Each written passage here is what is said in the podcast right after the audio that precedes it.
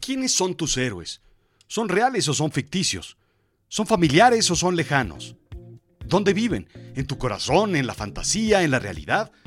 No sé, pero estarás de acuerdo conmigo en que necesitamos más héroes.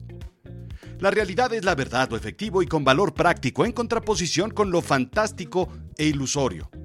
Lo absurdo es extravagante, irregular, irracional, disparatado, puesto a la razón, chocante y contradictorio. Bienvenido a Azul Chiclamino, la realidad de lo absurdo. Yo soy Rodrigo Job y yo te cuento.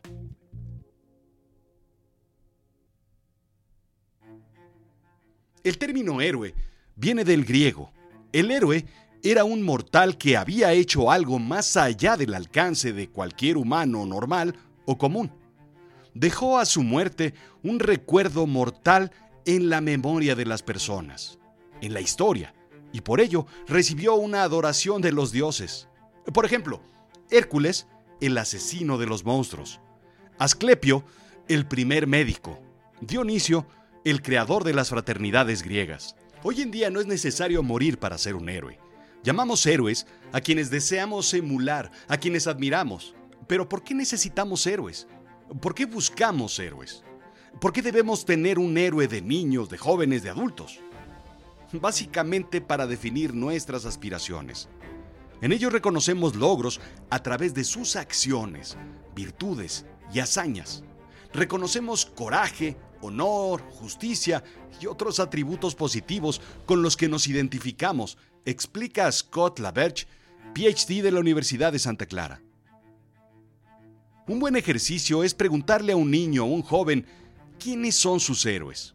Anticipo la respuesta fácilmente. Spider-Man, Iron Man, Avengers, Batman. Eh, perdón, Spider-Man, Iron Man, si es que vives en España. ¿Qué sé yo? Esos son los héroes que ellos ven hoy en día. Y no es que estén mal. Si bien son ficción, muchos de ellos no son perfectos, un atributo importante para un modelo a seguir. Relacionabilidad.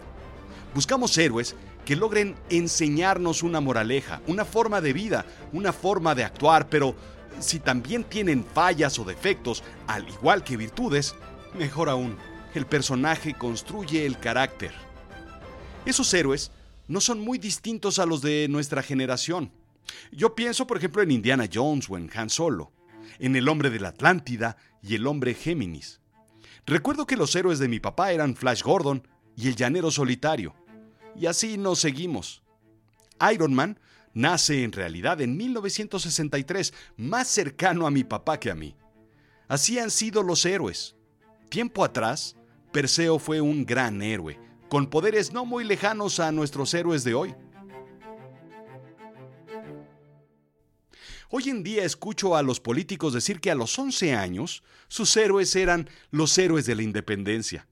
No recuerdo a ninguno de mis amigos o de mis compañeros de la escuela que en su cuarto tuvieran un póster de Morelos o de Allende, mucho menos de Miguel Hidalgo, en vez de uno de Dan Marino o de Nadia Comaneci. Coleccionábamos estampas de Han Solo y de Danny White. No intercambiábamos monografías de Miguel Hidalgo compradas en la papelería. La pregunta es, ¿por qué no lo hacíamos? ¿Por qué no eran héroes épicos? Los héroes nacionales tienen virtudes, nada más, y sus historias buscan, en particular, resaltar los valores de proteger la tierra, la nación, la bandera, la libertad, los derechos, la constitución. En fin, nada más. Ese es su trabajo. Las estatuas, las imágenes, sus representaciones en los billetes, sus cuadros y murales buscan eso. Mostrar nacionalismo y resaltar el valor a la patria. No necesariamente seguirlos, emularlos, copiarlos. Su descripción de puesto es muy corta comparada con la que verdaderamente podría ser. De ellos contábamos la historia y no las historias, y eso hace toda la diferencia. ¿Qué pasaría si contáramos las hazañas de los héroes nacionales en vez de la historia?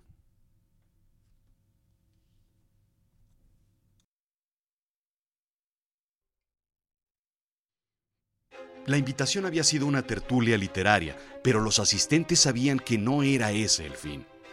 La gran preocupación es que muchas otras conspiraciones estructuradas bajo ese término habían sido descubiertas, fracasado en el objetivo independentista. Tal había sido el caso de la conspiración de Valladolid. En algún momento, alguno de los asistentes traicionó la causa y denunció la conjura. Todo se había venido abajo. Ahora era del conocimiento de todos que José Mariano Michelana, teniente del Regimiento de Infantería de Línea de la Corona, y el capitán del Regimiento de Infantería de Valladolid, José María García Obeso, junto con el fraile Francisco Vicente de Santa María, habían sido encarcelados.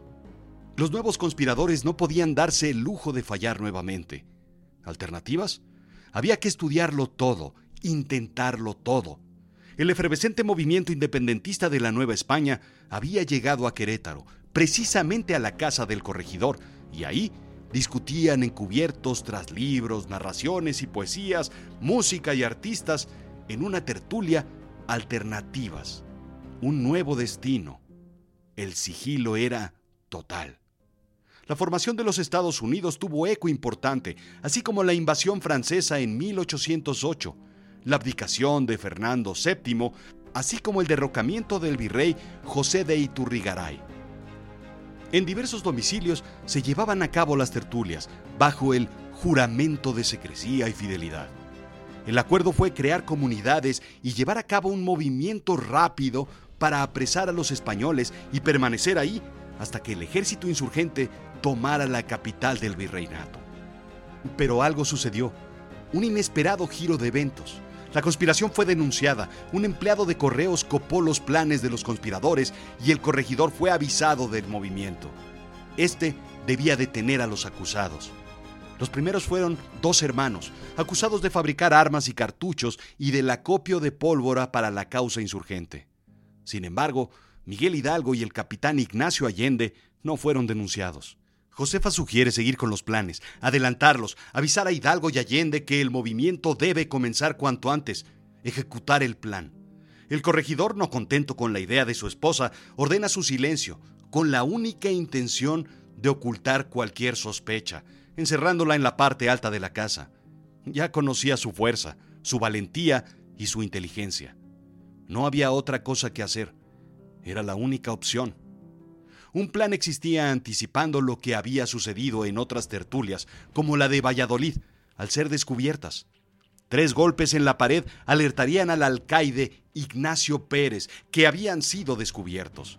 Una pared, tan solo una pared separaba el despacho de Domínguez de la casa de Pérez.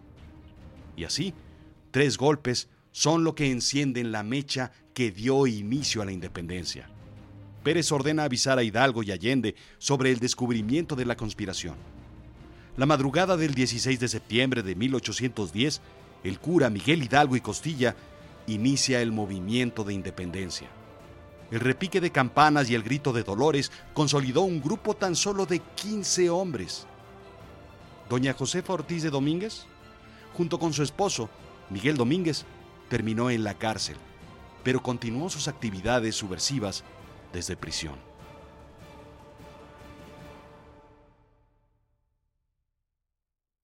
Esa no es historia. Esa es una historia que habla sobre la historia. Tal vez es mi pasaje favorito sobre la historia de México. ¿Por qué? Porque hay héroes, porque hay acción, porque hay conspiraciones y conjuras, porque hay antihéroes, sin llamarlos villanos. Héroe es quien gana, villano es quien pierde en realidad. Porque tiene acción. Porque hay una heroína que resuelve y está dispuesta a perderlo todo. Porque la escena es perfecta.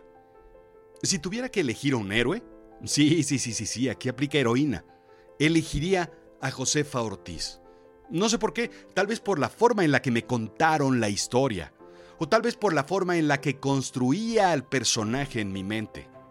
Pero mis verdaderos héroes, mis verdaderos héroes fueron en realidad otros, los personajes de la ciencia. Ellos fueron mis modelos a seguir.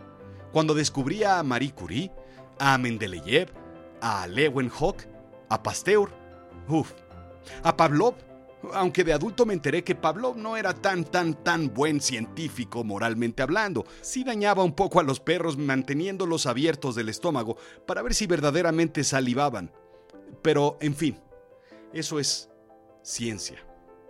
¿Hace cuánto que no tenemos un verdadero héroe en México o en Latinoamérica? Y no me digas que hay uno u otro. No, no los hay. Porque ven por sus intereses y no por los intereses de la nación o de la gente. Porque no tienen valentía en las buenas y en las malas. Porque no son fuertes, pase lo que pase. Porque el temple se cae, se pierde o desaparece cuando más se necesita. Porque no dejan legado. Pienso, por ejemplo, en Mandela. ¿Cuándo tendremos un Mandela? ¿Un Gandhi? No lo sé, no se ve. Las historias épicas son las que llenan las fantasías de los niños y la educación debe ser cuadrada, específica y perfecta hoy en día, llena de facts, de hechos, y no de narrativa o de storytelling. Hoy veo, por ejemplo, la caída de Cristóbal Colón con ojos tristes, un héroe deconstruido. ¿Héroe? ¿Me preguntarás? Mm, sí. Una persona que se distingue por haber realizado una hazaña extraordinaria que requiere mucho valor. Esa es la definición. En su búsqueda por nuevas rutas hacia las Indias, se topa con tierras desconocidas. Me tardé mucho en redactar este renglón para no equivocarme y evitar ser lapidado. La modernidad y la cultura de la cancelación lo alcanzó a moverse la narrativa del héroe navegante extrañamente a la de conquistador. Su pecado fue descubrir América, aunque nosotros fuimos quien le definimos ese papel, porque la historia se contaba del otro lado del mundo. Bastaba de construir su título de descubridor, a vinculador o algo así. Aunque no debemos olvidar que de este lado a quienes llegaron se les denominó dioses.